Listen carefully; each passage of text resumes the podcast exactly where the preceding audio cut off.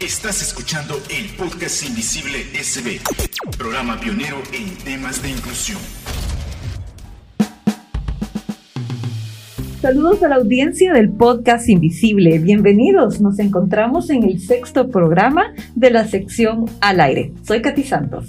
Es un gusto saludarlos, soy Evelyn Martínez y sean bienvenidos y bienvenidas también a las personas que nos ven a través de Facebook Live. Y antes de presentarles a nuestros invitados especiales, queremos informarles que la Fundación Red de Sobrevivientes y Personas con Discapacidad promueve el fortalecimiento de las organizaciones de y para este sector de la población a través del conocimiento y empoderamiento de sus derechos. En ese marco se ejecuta el proyecto Difusión y Promoción de la Ley Especial de Inclusión de Personas con Discapacidad en El Salvador. El proyecto ha permitido el desarrollo de tres cursos formativos sobre la ley, también la reproducción de la ley en versión texto, versión popular y versión braille. También tenemos una campaña de divulgación sobre los derechos de las personas con discapacidad, la cual se está difundiendo en las diferentes redes sociales de Fundación Red de Sobrevivientes. Y recordemos que este proyecto es gracias al apoyo de la Agencia de los Estados Unidos para el Desarrollo Internacional USAID, la Fundación Panamericana para el Desarrollo PADF, en coordinación con la Fundación Red de Sobrevivientes. Las personas con discapacidad ya contamos con la Ley Especial de Inclusión que reconoce, protege y garantiza nuestros derechos. Las instituciones públicas, entidades privadas y la sociedad en general están obligadas a cumplir y hacer cumplir esta ley. ¿Sabías que también se sancionará con multas a quienes vulneren nuestros derechos? Sí, porque para el cumplimiento de la ley se contará con un tribunal sancionador. Donde toda persona con o sin discapacidad podrá presentar su denuncia. Impondrá sanciones con multas que van desde 1 a 9 salarios mínimos, dependiendo de su gravedad. Conozcamos la ley y juntos defendamos los derechos de las personas con discapacidad. Este es un mensaje de Fundación Red de Sobrevivientes y Personas con Discapacidad en cooperación con Fundación Panamericana para el Desarrollo y la Agencia de los Estados Unidos para el Desarrollo Internacional USAID.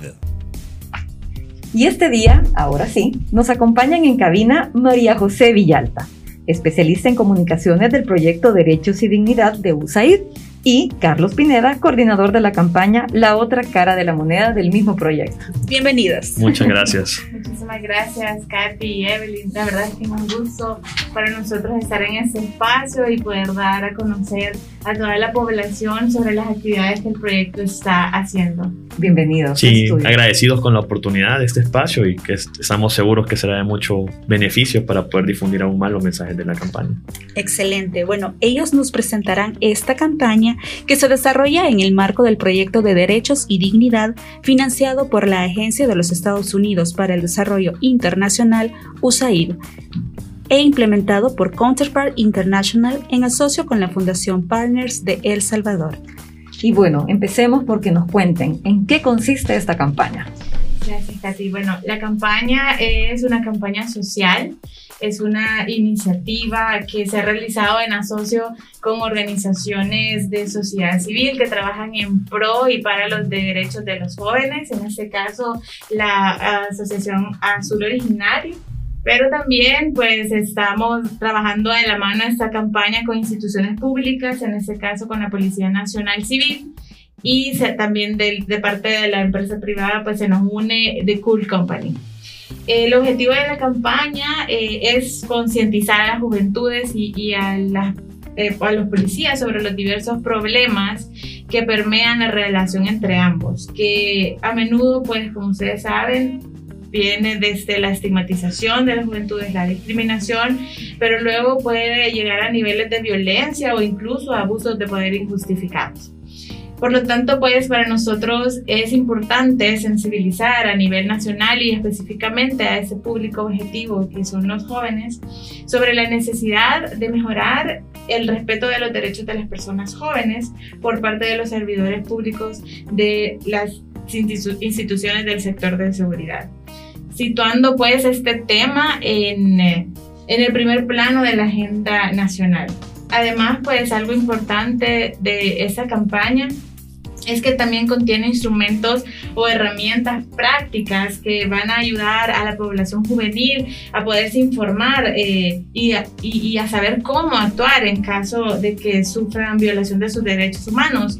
Tenemos, vamos a tener dos instrumentos eh, o herramientas que van a estar alojados en el sitio web de la campaña, la otra cara de la moneda.org. Uno de estos documentos es la guía Todos Somos Defensores y el segundo documento es la política institucional de juventudes de la Policía Nacional Civil. Es, ambos van a poder ser descargados de ese sitio web, como ya les mencionaba. Excelente, María José. ¿Y por qué consideran importante la divulgación de esta información? Bueno, la, la información eh, que va a ser divulgada es muy valiosa, ya que, como ustedes saben, a pesar de los grandes esfuerzos que se han hecho a lo largo de sus años en El Salvador, todavía eh, permea la falta eh, de información oportuna y en formatos accesibles para las juventudes, eh, que, que, tiene que tendría relación con, con, sus derechos y a conocer los servicios y el funcionamiento correcto de las instituciones públicas. Además, pues que muchas personas jóvenes, como ustedes saben, se ven expuestas a operativos que al final pueden resultar en detenciones ilegales o arbitrarias lo cual pues, podría ser también eh, resultado de una falta de abordaje integral y respetuoso de la población joven desde la institución de seguridad. Según datos de la Fiscalía General de la República, pues en el año 2020 se registraron 2.151 víctimas de atentados contra la libertad de personas. En esta categoría pues se registra el delito de privación de libertad que solamente ese delito registró 1.489 casos. Y de esos hechos, pues una proporción considerable, el 60.06% eran víctimas hombres y el 34.87% mujeres, que como saben no es una cifra despreciable y que realmente eh, nos habla de un fenómeno que está sucediendo y que hay que explorarlo. El rango poblacional eh, que principalmente se ve afectado fue el de personas jóvenes entre 18 y 30 años. Y en suma, pues estamos ante un problema eh, muy complejo que demanda soluciones integrales y urgentes de parte de todos los sectores relevantes del país. Por lo tanto, pues la información de esta campaña pues ayudará a que las juventudes se vean empoderadas y que ellos puedan exigir sus derechos y denunciar cualquier atropello a, a estos. A la vez, pues la campaña también tendrá un empuje social que pretende cambiar un poco la percepción que tienen las juventudes hacia eh, la institución policial. Es decir, conociendo el lado más humano también de los agentes policiales a través de historias y viceversa. Ser joven es una desventaja. A veces recibimos golpizas solo por nuestra forma de hablar o vestir. En El Salvador, el uso excesivo de la fuerza y malos procedimientos policiales nos afecta a muchos jóvenes. Para saber qué hacer, descarga la guía Todos Somos Defensores, una herramienta para la defensa de los derechos de las juventudes. Mi apariencia no define mi esencia. Conoce más sobre nuestros derechos en la otra cara de la moneda.org. Una campaña de USAID, Counterparts International, Partners El Salvador, PNC y The Cool Company. Hola, me llamo Wilson, soy agente de la PNC. Lo que más me gusta de ser policía es trabajar con jóvenes. A pesar de eso, algunos jóvenes piensan que solo buscamos golpearlos, registrarlos. Esto no puede seguir así.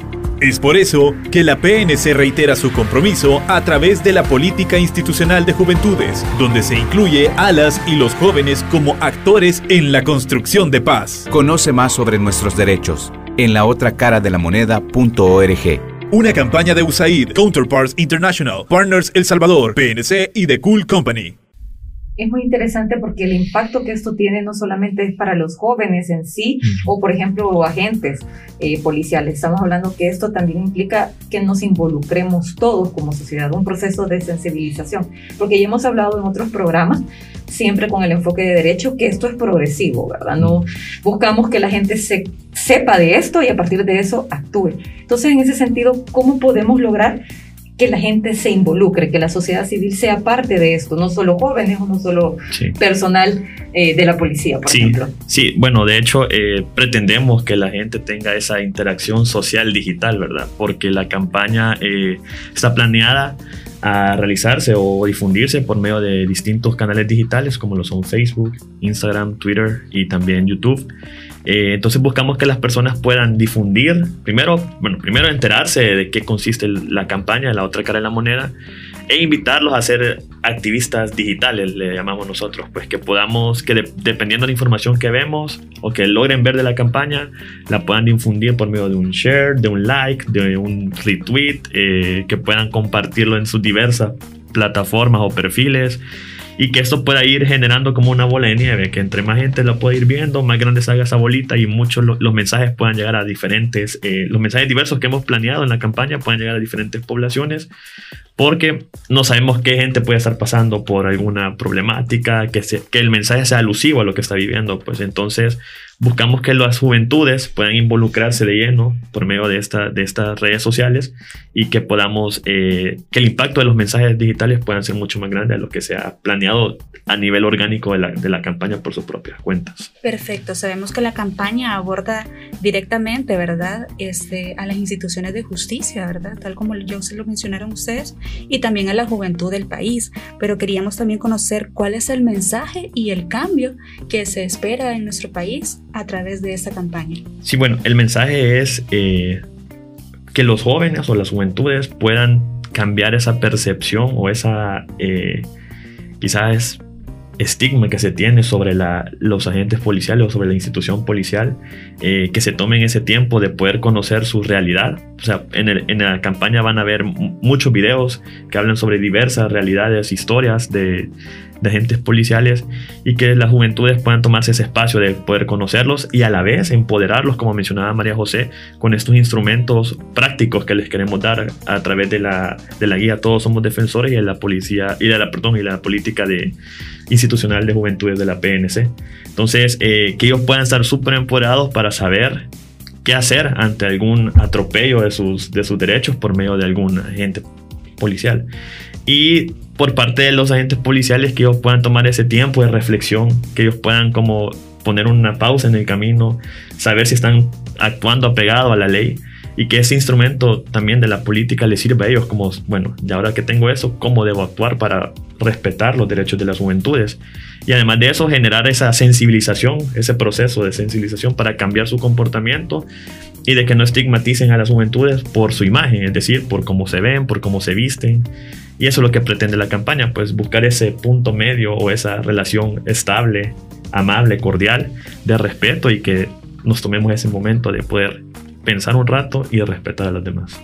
¿Y esa campaña tiene redes sociales? Sí, eh, nos pueden encontrar en Facebook como La Otra Cara de la Moneda, en Instagram de igual manera, solo que si nos, si nos quieren buscar con el, con el username, que sería La Otra Cara M, eh, porque como el nombre es un poco general, ya habían otras páginas con el mismo nombre, entonces nos pueden buscar como La Otra Cara M en Instagram, en Twitter y en YouTube nos pueden buscar como La Otra Cara de la Moneda. Y ahí pueden descargar todos estos materiales, eh, van a quedar permanentemente y sociabilizar, ¿verdad?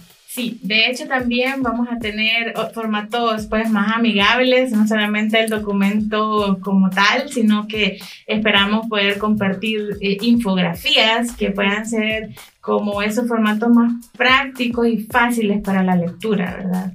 Eh, y de igual manera, pues esta semana empezamos ya con la fase 2 de la campaña. Tal vez ya algunos pudieron ver algunos de los videos que ya están eh, en redes sociales. Eh, y esos videos también van a estar alojados en el sitio web. Si ustedes quieren pues, ver toda la historia completa, pueden irlos a buscar a, a, esta, al perfil de la otra cara de la manera.org. Excelente. Bueno, entonces ya saben, dónde tienen que ir en las redes sociales, pueden descargar estos materiales, no olviden y compartan, porque queremos activistas digitales por los derechos de los jóvenes y también la empatía con las autoridades de seguridad. Así que gracias, María Gracias a ustedes. Gracias, José. Muchas gracias a ustedes. Bueno, no queremos terminar este programa sin recordarles que Fundación Red de Sobrevivientes y Personas con Discapacidad ahora también ofrece el servicio de reparación y mantenimiento en silla de ruedas. Para más información pueden llamar al 2260-6781 o al 2260-7136. También puede escribir a través de las redes sociales de la Fundación en Facebook, Twitter e Instagram. Agradeceremos entonces a los invitados, a ustedes, audiencia que nos han acompañado. Es un gusto haberlos tenido en otro programa de Al aire. El podcast Invisible es una producción de la Fundación Red de Sobrevivientes y Personas con Discapacidad de El Salvador, en el marco del proyecto Humanium Metal de IM Suecia.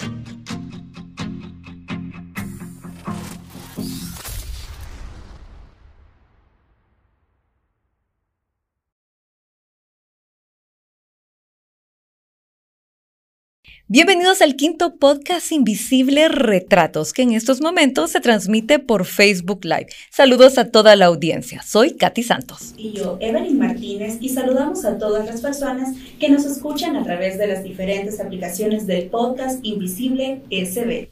Así es, y comenzamos con buenas noticias en el quehacer institucional.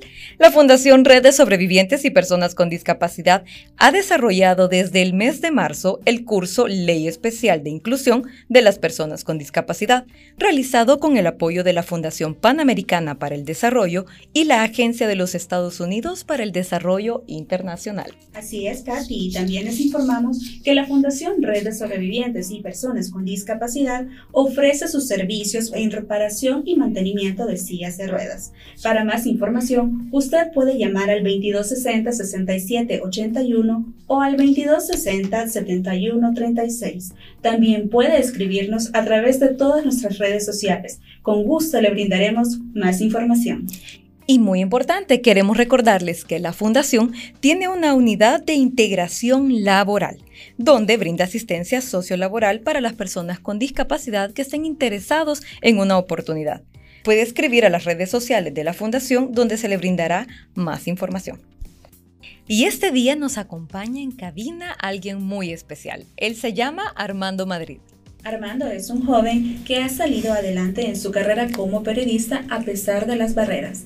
En este día nos va a contar cómo lo ha logrado. Bienvenido, Armando. Bienvenido. Muchas gracias por esta invitación. Es un placer poder estar con ustedes y con nuestros amigos televidentes compartiendo estos temas que es muy importante, interesante y a la vez pues compartirlo con la población que nos escucha en cualquier lado, de, ya sea nuestro país o fuera de nuestras fronteras patria. Un tema muy interesante como es la parte de la inclusión y el día a día que tenemos que ir pues sorteando en las diferentes actividades. Y bueno, queremos conocer un poco más de ti, Armando. Empecemos. Cuéntanos dónde y cuándo naciste. Bueno, Armando Madrid, soy una persona tal de nacimiento. Soy originario de San Salvador, Nací en el año de 1983, en este mes, por cierto, que gracias por esta invitación en esta fecha. Eh, bueno, y he vivido con mis padres, principalmente mi mamá, quien me ha apoyado todo este tiempo. Ella se llama María Lucina Medrano. Tengo un hermano mayor que sí, evidente. Entonces, eh, nosotros tres nos hemos pues, siempre estado unidos, ya que pues, nuestro padre ha fallecido hace unos años. Entonces, siempre seguimos en esta lucha y buscando cómo salir adelante. Además, eh, he tenido momentos altos y bajos como todo, bueno, todo niño, todo adolescente, eh, ya como joven también, pero al final son situaciones que no le he puesto atención para poder eh, cumplir mis sueños, mis metas y poder cumplir mis proyectos que he propuesto. Armando, nada te detuvo. Decidiste continuar tus estudios hasta lograr tu carrera universitaria. Cuéntanos cómo fue ese proceso. Eh, en primer lugar, eh, de mi parte, sí, como lo mencionas, no me detuvo nadie. Sin embargo, había personas que sí querían detener el proceso de educación. En primer lugar, yo estudié en la escuela, el Centro de Rehabilitación para Ciegos Eugenia Dueñas, en San Salvador, que por cierto es la única en nuestro país. Y eso los primeros tres grados, el primer ciclo. Luego de cuarto noveno lo hice en una escuela regular donde no hay estudiantes que tienen ningún tipo de discapacidad. Aquí me, se presentó esa situación que les cuento. Al salir de la escuela ciego, yo tenía mi documento, mi certificado para poder seguir con mis estudios, pero en la escuela donde me presenté salieron con varios argumentos. Primero, que no podían recibirme porque no estaban capacitados los maestros. En segundo lugar, porque un discurso que no me, uh, no me ni siquiera me eh, me dejó como admirado, asombrado, asombrado, sino que algo tan simple era que decían que los otros estudiantes me podían golpear, eh, me podían eh, poner algún obstáculo.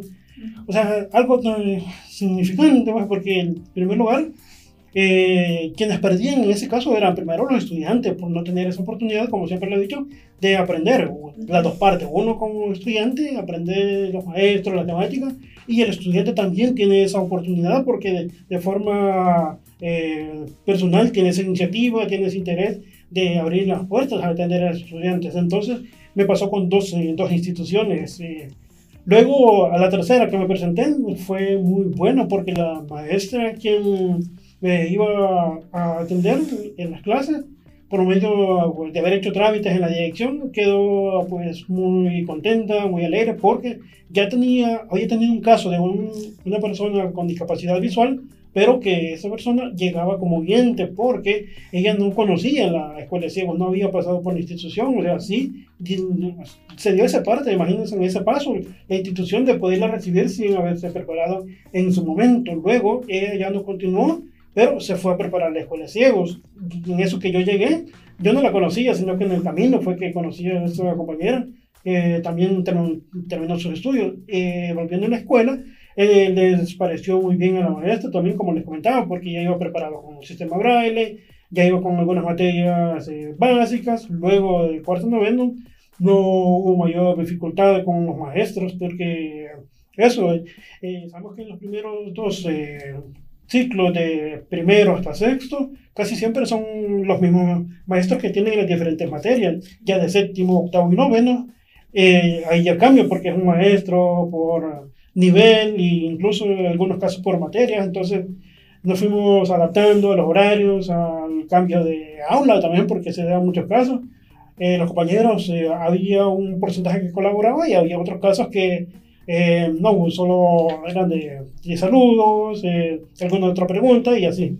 Pero logramos superar esa parte hasta llegar a la secundaria, que con mucha alegría, eh, lo digo, salí del inframen, porque hay muchos que tenían miedo de estudiar en esa institución en aquellos tiempos, pero incluso hasta mi mamá no quería que estudiara ahí, ella se dio cuenta que llegué a la institución cuando la llamaron para la primera reunión de padres de familia, y ahí fue que eh, ya conoció dónde estaba, eh, su sorpresa fue también a atención de los maestros que le recibieron, le comentaron cómo íbamos en clases, que todo tranquilo, todo iba bien, sin novedades, nos habíamos adaptado y así fue que hicimos esa parte secundaria.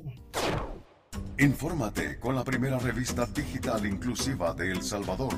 Búscalo en el sitio web www.sb.com. Y en redes sociales búscala en Facebook como Revista Invisible SB, en Twitter como Invisible SB-bajo, por una sociedad más inclusiva e igualitaria. Perfecto, ¿Y de la universidad qué nos puedes contar? Aquí es otro mundo, otro mundo que también aquí hubo una influencia por medio de un tío que él también estudió en el Inframen y en la UES, él no tiene ningún tipo de discapacidad. Eh, me contaban historias que vivían, las actividades que hacían. Bueno, en el caso de la UES, me comentaba un poco cómo eran las actividades. Eh, y mi mamá también seguía con esa situación de que no quería que estudiara en la institución por los, eh, algunos comentarios negativos que se hacían en algunos medios, de algunas actividades que se hacían en calle. Entonces, les comentaba, o sea, eso no es que todos los estudiantes, sino que era de forma personal que quien participaba y según las situaciones que se presentaban también. Entonces, eso fue uno de los comentarios que se logró superar. Entramos a la UES. Otro comentario que, pues, también algunos compañeros del mismo sector con discapacidad me comentaban que porque iba a estudiar eh, eh, comunicaciones o periodismo, eh, yo, pues, a veces no hablo, soy tímido y entonces, fue uno de los comentarios que no le puse atención, porque si me centraba en eso, entonces iba a desanimar y ya no iba a continuar. Pero al final, entonces, eh, elegí la carrera, entonces fue más impulso y al final eh, la carrera sí es de 5 años, pero yo pues la hice en 10, porque primero, eh, aparte que la, algunas dificultades que se presentaron, no solo en, en básica y en secundaria, sino que también en la UE, primero la falta de concientización, segundo la metodología, tercero la información que no existía, en este caso un sistema braille, entonces he tenido que ir construyendo eh, aparte de tomar los apuntes, tenía algún tiempo extra con compañeros y compañeras que colaboraban en dictar alguna información. En el caso de idiomas también, en inglés, que no hay, o sea, sí hay de forma general, pero ya para algo que se va a ver en una determinada clase, un determinado nivel, por lo menos no se encuentra en la UES en otra institución. Podría ser que haya en alguna institución eh, que dé clases de inglés, pero no dudo, porque al tema de la parte de educación, la parte de personas con discapacidad, en muchas ocasiones es lo que menos se le pone atención, sino que hasta que ya el estudiante se presenta en la institución es que se dan cuenta de, esto, de estas situaciones. Pero al haber estudiado esta carrera eh, fue súper emocionante, interesante, porque de hecho, un pequeño paréntesis de, de, básica, ya me gustaba el área de las comunicaciones y tuve la oportunidad de, oportunidad de conocer eh, varias radios de nuestro país, en este caso, mejor dicho, de San Salvador. Eh, aproximadamente me hicieron falta como unas 5 o 6 radios de San Salvador de no poder conocer, pero sí conocer la mayoría, más, más 15, 20 radios para conocer cómo era el trabajo que hacían, las actividades, la forma de, desenvolverse en esa área. Entonces, eso me llamó mucho más la atención, estudiar la carrera de, de periodismo y ya estando dentro de eh, la parte académica, eh, también algo interesante porque lo relacionamos con los comentarios que hacían los compañeros. Eh, ya estando dentro de la carrera, o sea, no hay necesidad de estar hablando porque, ejemplo, tenemos aquí en los diferentes formatos, los medios, medio impreso, o sea, medio radial, eh, medio televisivo, medio digital, entonces hoy, pues, en estos tiempos, entonces no hay necesidad de estar hablando, porque a veces puedo pensar que mucha la gente mucho puede hablar y hablar y hablar, pero de todo lo que habla no, dice nada, bueno, nada interesante, nada que eh, pueda orientar a los demás, o sea, y alguien que habla poco, que no dice mucho, es cuando también a veces comparte algo, algún dato interesante, algo llamativo, y se dan estas situaciones. Entonces, como les comento, fue eh, no poner la atención a este tipo de comentarios y estudiar eh, esta carrera que estando dentro, ¿no? pues para mí es otro mundo. Primero, para qué área se puede dirigir uno, es decir, institucional o ya en los medios de comunicación, o hacerlo en diferentes formatos, como mencionábamos, impreso, radial, televisivo. Entonces, hasta la fecha siempre lo he hecho radial y eh, también lo puedo hacer en otros proyectos que siempre me gusta dejarlos así como sorpresa, con veremos para que pues tener ahí de que compartir con la audiencia. Perfecto. Y tenemos una pregunta para ti, Armando, de la audiencia. Escuchemos. Hola, me llamo Irene. Me gustaría saber qué barreras sigues encontrando hoy en día que no te permiten gozar plenamente de todos tus derechos. Es una pregunta muy interesante porque en este caso podríamos mencionar algunos aspectos. Está la parte, de podríamos llamar el aspecto actitudinal, que tiene que en muchas ocasiones ver con la, ya sea el comportamiento que tienen las personas o las creencias, estereotipos que hay sobre la persona con discapacidad. Eh, por ejemplo, hoy con esto de que tengo que salir a hacer entrevistas, eh, hacer algún trabajo de campo, en un inicio la gente no creía que pues, servidor era, era periodista, solo porque eh, tenía la discapacidad visual. Entonces al comentarle que era para X medio, para el área que se está trabajando, qué programa, así es como ya han cedido los espacios y han podido brindar pues, la información que uno estaba solicitando. Otros casos eh, se da la situación de, mm, eso siempre la actitud, creen que a veces uno eh, cuando estaba estudiando se daba la situación es que creen que llegaba, en el caso de la UES, solo a andar dentro de la institución. No creía que iba a clases, que llegaba a diferentes eh, actividades o a la biblioteca cuando me desplazaba. Por lo mismo, porque solo lo veían que por, por la centración de discapacidad, que hasta que ya platican con uno, es que van conociendo poco a poco, pero a veces, hasta ese punto, también se da la situación que se da el que me da pena, no sé cómo hablarle, ¿no? Yo les comento siempre que no, uno es igual, que le hablen a uno con un saludo, un hola, ¿cómo está? Y luego, pues de ahí para allá, ya surge la comunicación, incluso hasta surge la amistad, como ha pasado en muchas ocasiones, porque a veces se van por el estereotipo. Eh, no le hablé solo porque vi que estaba serio, no le hablé solo porque eh, creí que se iba a enojar. O sea, son pequeñas situaciones que se dan en el camino. Y otro aspecto es pues, la parte de la infraestructura, que en ocasiones hay lugares, eh, principalmente de aceras, que eh, están ocupadas por algunos eh, vehículos, qué no decir, pues algunos eh, tragantes que están ahí siempre como diciéndole a la persona ciega, aquí estamos. ¿Por qué digo esto? Porque ya hemos conocido tragantes aproximadamente de 6 metros y en diferentes eh, calles de nuestro país. A la hora de realizar, por ejemplo, me pasó cuando iba para el medio que estoy eh, trabajando, entonces, y eso que lo más gracioso fue que fue de día, 12.30, fue el 3 de abril del 2013, fue un miércoles, por cierto, que estaba aquí por cerca de Lindes, cuando estábamos aquí cerca en Gobernación, me pasó la situación, entonces eh, tragante voy y esa calle pues ya está, tiene acceso porque tenía un límite, pero hoy a raíz de esa situación eh, ya hasta la mejoraron porque tiene salida y entrada. Pero si no es así, no le ponen atención a la situación, e incluso hay muchas cosas que a veces se presentan en el camino. Ok. Bueno, agradecemos tu pregunta, Irene, y pues para conocer mejor a Armando, le vamos a pedir de favor que nos conteste rápidamente el significado que tiene para él las siguientes palabras. Iniciamos con vida. Una oportunidad. Familia. Algo maravilloso. Derechos. Una lucha. Responsabilidad. Día a día. Trabajo. Anhelo. Inclusión. Equidad. Paz. Un gran premio que todos les queremos. Así es. Gracias Armando por acompañarnos en el podcast Invisible Retratos. Ahora que ya estamos finalizando el programa, ¿quieres dejarle un mensaje a todas las personas que te están escuchando y te están viendo? Sí, eh, invitarlos a primer lugar a que no se limiten o no se centren en comentarios negativos que a veces sus amigos o amigas nos hacen, pero ¿cómo vas a hacer eso? ¿Cómo vas a hacer esto otro? Si no participas, si no haces esto, entonces uno pues hay que centrarse en sus sueños, cumplir sus metas, ponerse objetivos, ya debe de ir valorando si se han cumplido sus metas para irse proyectando en la segunda parte de este año, para luego pues este 2021 cerrarlo de la mejor manera y no puede llevarse comentarios negativos y siempre que se encuentre una persona con discapacidad en algún lugar, eh, pues puede dar su apoyo, acercándosele, eh, consultándole si le puede ayudar en algo, si le puede, eh, necesita ayuda, son palabras prácticas y sencillas con las que se puede acercar a una persona con discapacidad para brindar su ayuda y juntos salir adelante en este país que tanto es lo que anhelamos.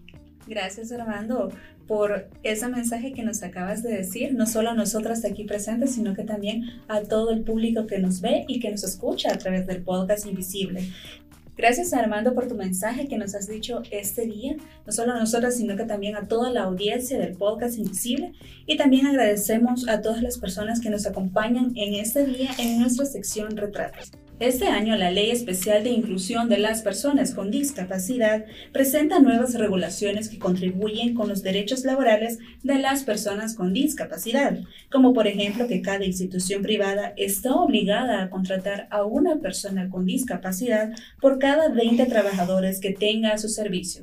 Sin embargo, estos artículos no tendrán plena vigencia hasta que no se cree un reglamento que permita operativizar la ley y sin la creación también de un tribunal sancionador. Quedamos entonces esperando estos procesos de parte de las instituciones competentes. Saludos, agradecemos a la audiencia, a quienes nos ven por Facebook Live, a quienes nos escuchan en la plataforma de podcast. Suscríbanse, descarguen los programas y disfruten del contenido del podcast Invisible. Nos encontramos en el próximo programa. Adiós. Chao. El podcast Invisible es una producción de la Fundación Red de Sobrevivientes y Personas con Discapacidad de El Salvador, en el marco del proyecto Humanium Metal de IM Suecia.